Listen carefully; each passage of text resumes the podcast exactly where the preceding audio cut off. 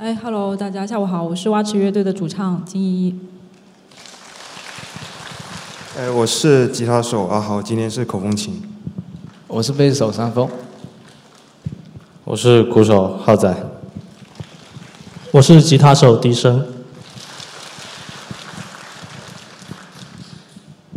嗯，那今天会由我来代表我们蛙池乐队给大家分享一下我们几首作品背后创作的故事。然后接下来你们几个可以去旁边监工，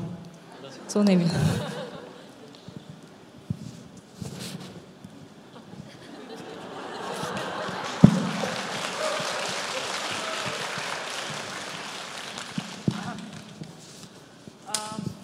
对于很多人来说，蛙池乐队是一个啊，二零二零年疫情之后，那个夏天突然冒出来的一个乐队，嗯，就是好像是几个好像没有什么社会阅历的年轻人啊，在东莞这样一个跟摇滚乐没有什么关系的城市活跃着。嗯，那我们经常会被问到的几个问题是说，啊，蛙池的创作养分来自哪里，以及呃，东莞这个城市给蛙池的创作带来了什么？接下来我会通过给大家分享我们的三首歌。孔雀、小唐还有河流，嗯，来去尝试回答这两个问题。我们有一首歌叫做《孔雀》，这个故事的大概背景就是一个在珠三角的工厂打工的妈妈，她在工作的间隙里面为自己在老家读书的女儿张罗衣食住行，希望她未来能够找到一份比她的工作更体面的工作，这样的一个故事。那这首歌里面有很多我所熟悉的女人的影子，也包括我自己。嗯，我自己的童年是一个啊绕不开工厂的一个成长的路径。嗯，我爸妈在九零年代初高中毕业以后就南下深圳打工，然后在深圳认识了彼此，后来就有了我。五岁之前，我是在湖南常德老家和外公外婆还有呃表哥表姐一起长大的。那五岁之后，爸妈生活条件好了一点，把我接到了深圳和他们一起生活。嗯，我在初三毕业的那个暑假。也去到了我们家工厂打工，当时我是为了存一笔钱去学吉他，然后买一把吉他，啊，当时我是需要攒够一千两百块钱。那我所做的工作就是在流水线上，像给手机屏幕贴膜一样，给那个亚克力板贴上正反面膜纸，然后做成那个台灯或者是面板灯的呃配件半成品。那我每天上班第一件事情就是去财务室问里面的姐姐说，啊，我现在薪水离一千两百块钱还有多少？还有多远的距离？然后，因为这笔钱，这个一二零零这个数字就是我离开流水线的理由。啊，我拿到这笔钱以后呢，就可以离开我们公司那个呃十人间的铁架床的上下铺的宿舍，然后可以回家抱着我的吉他去试着弹唱我喜欢的乐队的歌曲。啊，比如说当时喜欢的艾薇儿啊，然后呃 Coldplay 啊，Some Forty One 啊等等。我并当时并不觉得。我我我拿这个一个月的薪水去啊买一把吉他学吉他是花我的血汗钱，嗯，我觉得我是一个追梦的人，然后我也觉得我跟我在就是流水线上的那些同事也不一样，这种想法持续了很久，一直到嗯我在大学毕业后的那个大四的暑假，接触到了呃我们工业区附近的一个轮滑社里面的几个同龄的女工，如果大家有在。呃，像龙华这样，深圳龙华这样子工厂聚集的地方生活过，可能就不会对这样的一个场景感到陌生。你可能会看到有一群十几二十岁的年轻人啊，排成一条队，然后在机动车道的一侧呼啸而过。然后他们可能会其中有一个人背着一个大功率的蓝牙音响，在放着舞曲，然后踩着他们的轮滑鞋。啊，他们一般就是附近的工厂里面的工人。我对这种团队里面的。女孩子会感到好奇，就是我会想知道，嗯，他们在车间里面会不会受到性骚扰，会不会有性别歧视的问题？嗯，他们会不会因为自己的教育水平而遭受到一些职场上面晋升的困呃困难？那带着这两个问题，我去呃跟拍了这几个轮滑社里面的女工。跟他们一起生活玩耍了一个星期，那每天我就每天晚上我就跟他们一起去广场上面练习轮滑，跟他们一起吃宵夜，然后有时候跟他们去就是坐一两个小时的车去隔壁镇上参加轮滑比赛。在那一个星期里面，我很多次的尝试，希望能够引导他们回答出，诸如说，呃，在车间车间里面遭遇到一些欺凌的事件啊，或者是说有没有因为自己的教育水平而有一些机会不公的情况呀？但是这些问题我都没有任何收获，因为当时我看到的就是他们的日常就是工作的时间按部就班的去呃流水线上面工作，然后下班以后就在广场上面和自己的朋友笑笑闹闹，然后练习轮滑。嗯，可能是我当时想，哦，可能是我找到人不对，反正我看到的就是这样一群如此正常的女工。啊，然后另外一方面，我刚找到的第一份工作那边也催我去入职了，所以当时我就草草的结束了我的啊拍摄计划，灰溜溜的就去上班了。那我的第一份工作呢，是一个在一个快销食品工厂，啊，那它是一个产销一体的公司，那也就意味着他们的工厂和办公室以及宿舍啊是在同一个大的厂区的，然后我们这些所谓的白领。不仅是上班的地方和车间的工人是在同一栋楼里面，那我们我的宿舍也是被安排在一个呃工人宿舍的对面。当我们公司厂那个糖果产线开始生产的时候，空气里面就会弥漫着一股糖果的香气。可能今天是苹果味的那个味道，然后明天是菠萝味的，后天是草莓味的。然后呢，我们公司的中高层有台湾人、香港人，还有一些外国人，就是当时。给我的状态是觉得说空气都是那么的甜蜜，然后我的未来是那么的光明。但是很快我就就发现，嗯，在一个大公司里面，可能大家并不需要你去看太远太大的东西，你你只是被期望着完成你手上的那一点点工作，然后不要去太多的打扰别人。嗯，我记得很清楚，有一次。我自己负责的项目遇到了一些推进上面的困难，然后我就去寻求我的直线经理的帮助。然后他只跟我说了一句话，嗯，他说：“Sorry 啊，我没有时间 serve 你啊。”嗯，这句话非常的有礼貌，然后也很有距离感，就这样把我搪塞回了我的工位。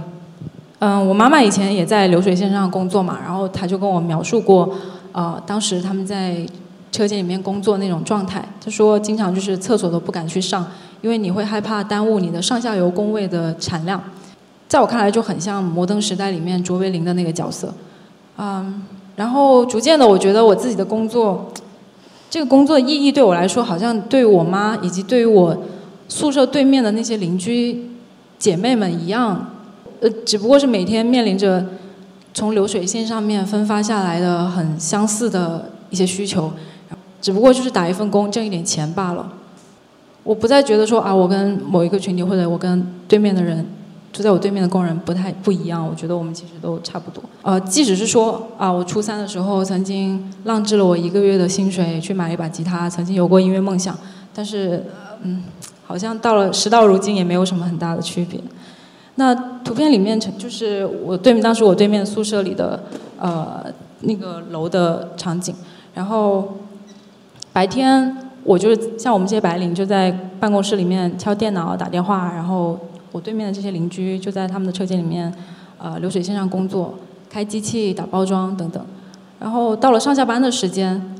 嗯，办公室里面的人和工厂里面的人就会汇成一股巨大的人流，朝着同一个方向走，因为我们住的地方和办公的地方其实都呃很近嘛。这个时候，我觉得他们的生活跟我的生活交织在了一起。嗯，以及你回到宿舍以后，呃，你能很清楚的听到对面的邻居他们生活的痕迹。嗯，我自己在办公室里面平时就是没有很大的话语权，说话声音很小。但相比之下，我对面的邻居他们的生活痕迹声音很大，你可以听到他们在跟家人打电话啊，然后你可以听到他们在刷短视频，然后你甚至有时候可以听到他们在吃一个苹果，就是他们的生活的痕迹就这样很很强很有力的渗透进了我的生活。有一次，嗯，我的一个朋友在开车，然后我坐在副驾驶。他看到他在一个斑马线的后面避让了一个行人，然后随口说了一句：“哇，那个厂妹怎么走这么慢？”我当时听了以后心里很不舒服，因为我觉得这个行人他走路慢，跟他是不是一个在工厂里面工作的女人没有任何的关系。那我那个时候意识到说，像我们这种所谓的城市里面的小孩，其实。一直以来，面对这个跟我们生活在一个城市里面、一个空间，甚至一个街道里面的这些女工，一直就是用这样一个说不上是很很正面的一个标签，用的是一个相对来说比较俯视的视角。我相信他们，就是我这个朋友，对于他的自己的家人，对于他的妹妹，对于他的母亲来讲，都是很体贴的家人。但他就是在那样的一个场景下面，很无意识的说出了这样的一个一句话。其实这就是我们孔雀的主歌里面描述的场景，就是我们跟这些女工生活在同样一个城市，但是我们从来不会很很长时间的去关注他们。我们说不上是歧视他们，但是我们就是很惯性的在忽略他们。我们的歌词里面还有一个为女儿买竹纤维内裤这样一个场景。其实呢，这个是我妈妈经常会做的事情。嗯，我妈总是很容易被竹纤维这种所谓。看上去有机健康，呃，这样的一个产品所说服，然后会强迫接受他的消费决策。嗯，我已经很久没有给自己买过内裤了。那我相信住在我对面宿舍的这些女工姐姐妹们，应该也会对自己的女儿做这样的事情。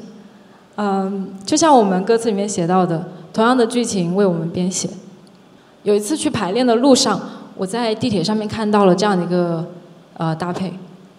我就。很快的被这样一个孔雀蓝色坡跟凉鞋搭一个大红色袜子这样的搭配惊艳到了，就是你说不上这个搭配是惊艳还是说很随意，嗯，但是我呢感觉到它的这个搭配一定是比我自己的白色帆布鞋要精致，然后也比我的白色帆布鞋更肆意大胆。下午到了排练房，我就跟他们说，我们来写一首跟松糕鞋有关的歌吧。接下来我。我们来为大家演奏《孔雀》。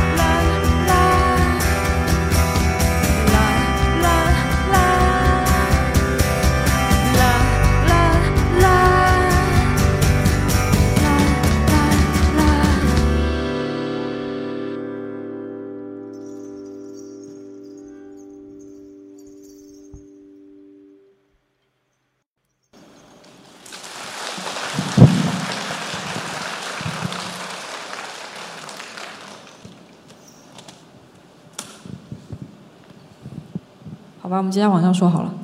嗯，我们还有一首歌叫做《小唐》，写的是我一个小学同学的故事。嗯，他就是那种你应该很熟悉的，呃，小学的时候发育比较晚，然后很瘦，但是又很调皮捣蛋的那种男同学。然后呢，我当时是我们班的班长，我当时觉得自己有某种义务要呃引导他正向的发展，然后我就给他写过一封信，告诉他要呃好好学习，端正一下态度，一分耕耘一分收获，诸如此类的。然后呢，他就当着我的面读完了信，然后撕掉扔进了垃圾桶，呃，笑嘻嘻的这样子。嗯，后来我们上了初中以后，我就去了一个比较好的中学读书，他呢就呃去了回了老家读书，我们就失去了联系。因为当时深圳的政策就是说，如果你不是深圳户口的话，你要么就是花几万块钱择教费。去呃上高中，要么你就是回老家读高中，就是回到你的户籍所在地读高中，然后高考。那小唐就是属于后面那种情况，嗯，然后我们就就此失联了。后来我才知道，他初二的暑假读，就是初二读完以后就辍学了。然后在初二的那个暑假，他曾经回到深圳来我家楼下找过我，就是在我家楼下喊我喊我出去玩，但是我没有听到，然后。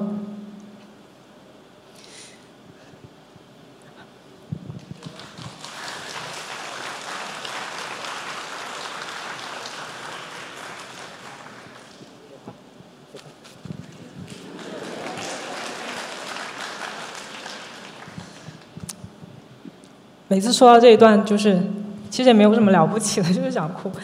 嗯，就是他来我家楼下喊我，然后没听到。嗯，就在那个下午的错过之后，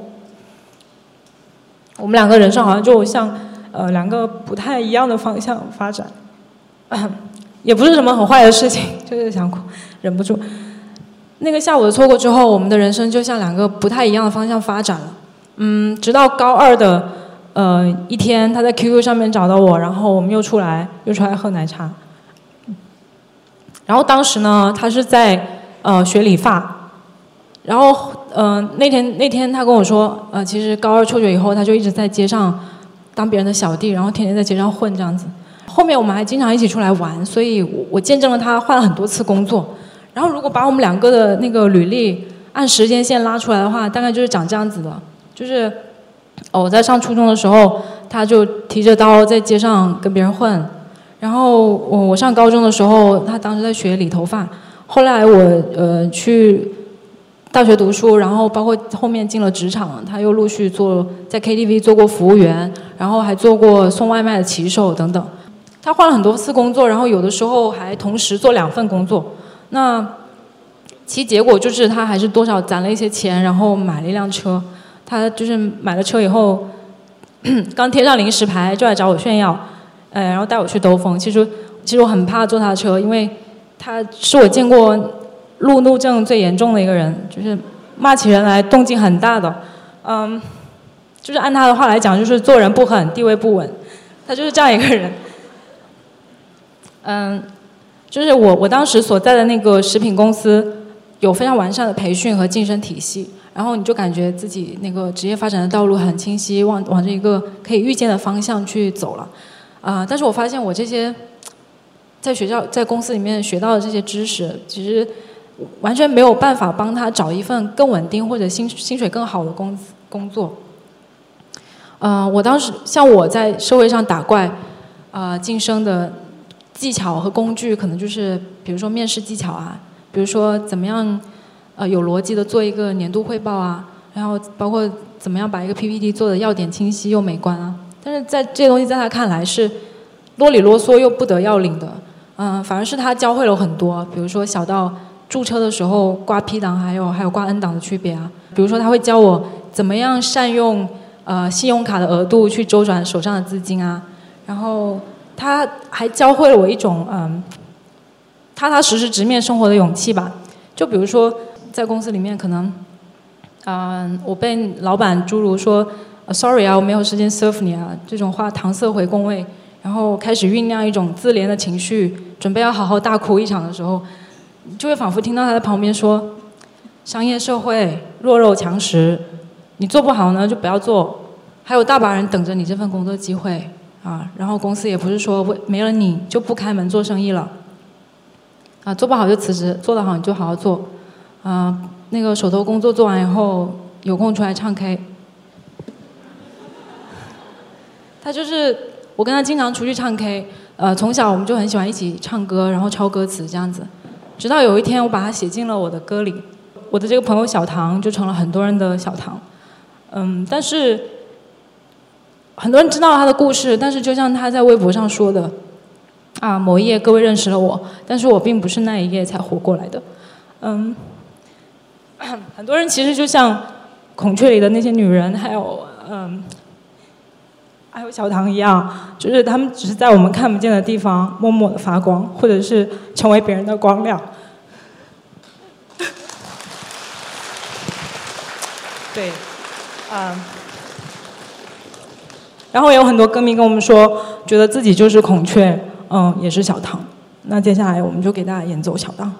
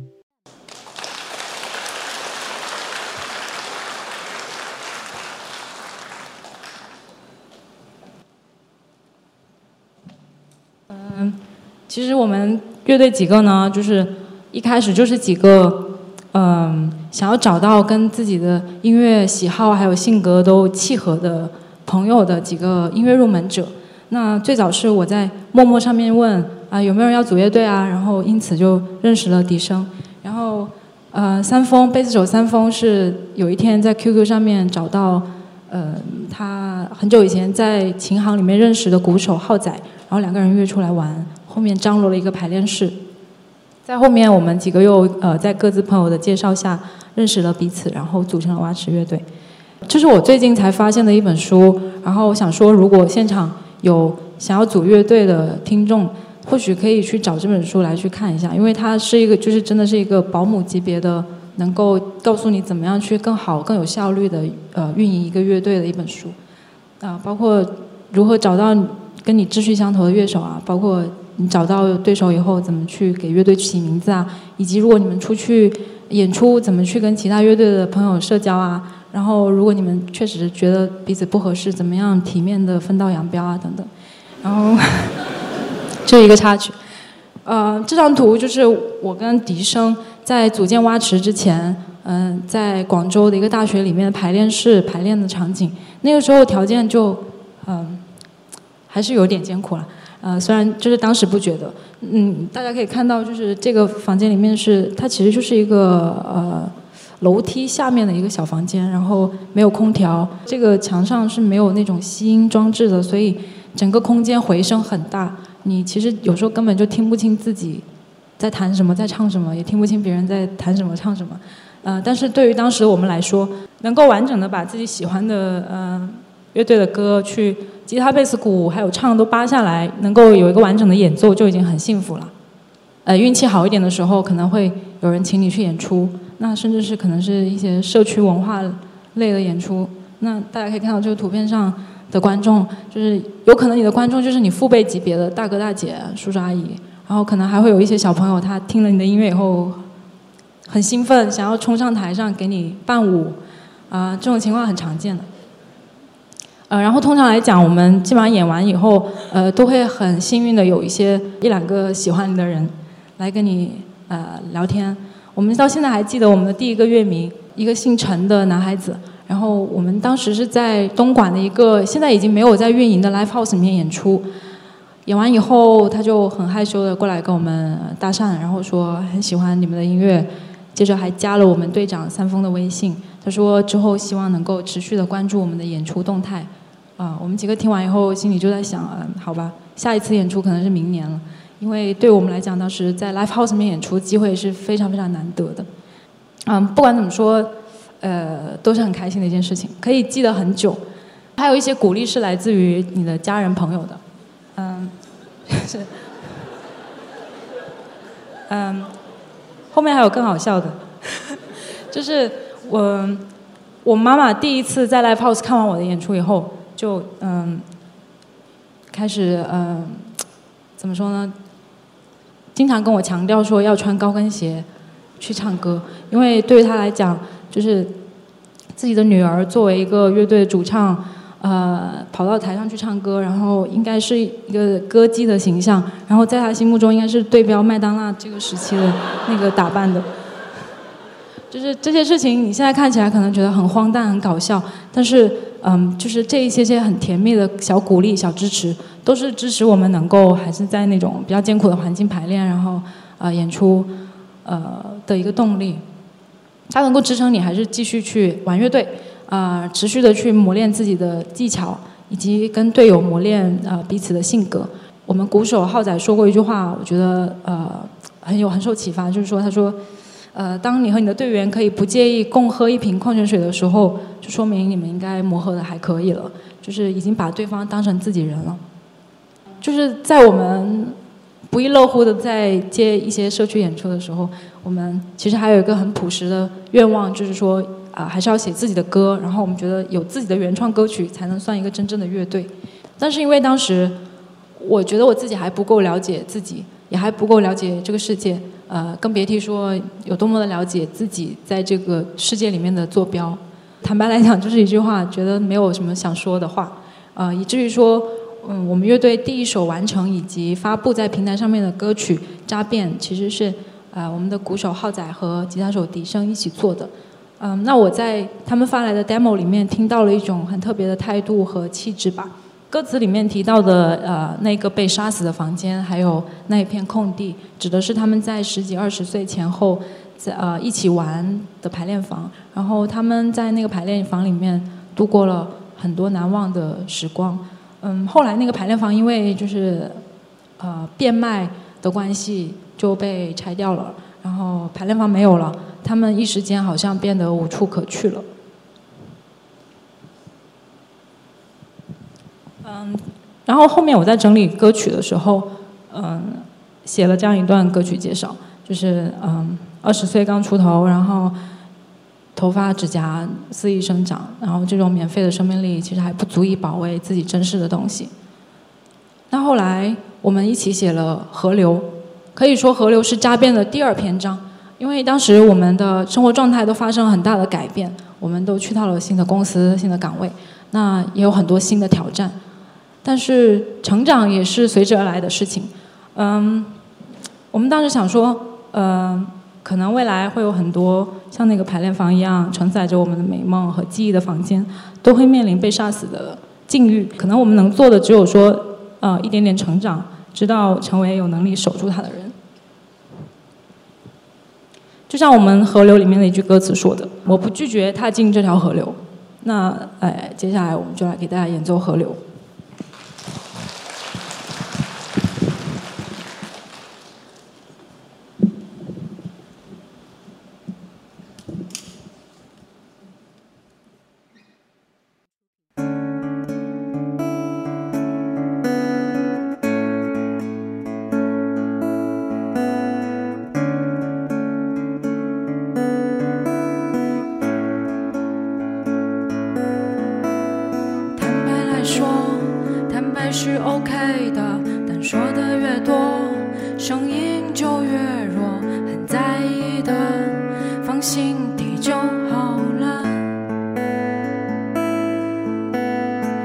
拐几个弯幽默才幽默圣殿的漆已经掉了我买不起的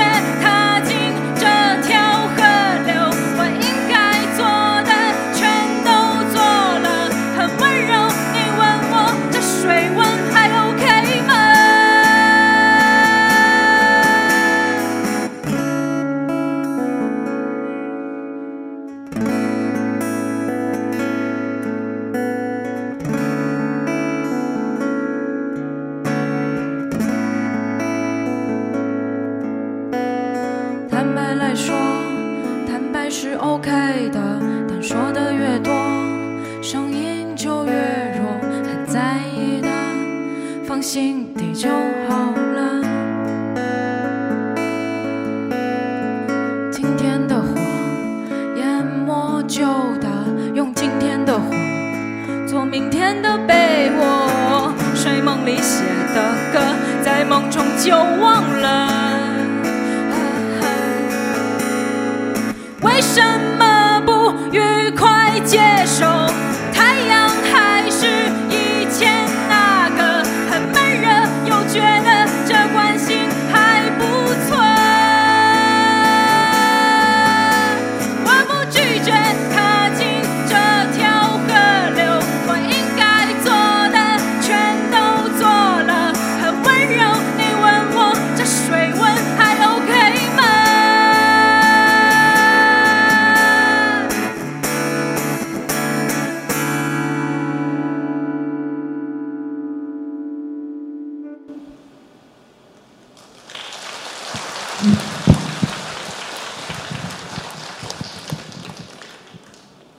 嗯。就是时间大概是呃就是二零二零年疫情期间嗯因为大家都终于有空了嘛然后我们好像就没有再没有理由拖延下去了。我们就把一九年我们写的歌都录音混音做了出来然后发表在了音乐平台上面。先是我们看到本地的一些乐迷啊，以及呃我们的一些乐队朋友开始在朋友圈帮我们转发我们的新歌，后面是在呃微博上面，我们渐渐看到有越来越多人开始讨论还有分享我们的歌曲，嗯，再到后来我们呃有了一个经纪人，然后再到后来就有一些热心的乐迷去帮我们组了那种五百人的微信粉丝群，然后这个时候我们想说啊。好像可能真的是有点火了。对我们来讲，其实做乐队不像是说去打怪，或者是你抱着一个要登顶的目标去登山。因为乐队的日常对我们来说，无非就是排练、演出，然后呃写歌、发表，然后又是一轮新的排练、写歌。对我们来讲，做乐队更像是散步。然后你在散步的过程中。一直能看到很多让你觉得很好、很好看的风景，你很享受一整个散步的过程，然后不知不觉有一天你就走到了海边。嗯，回到最开始的那两个问题，蛙池的创作养分来自哪里，以及东莞这个城市给蛙池带来了什么东西？对我们来说，在我们的城市里面生活、散步，这就是我们的创作养分来源吧。好。嗯，以上就是我们的分享内容。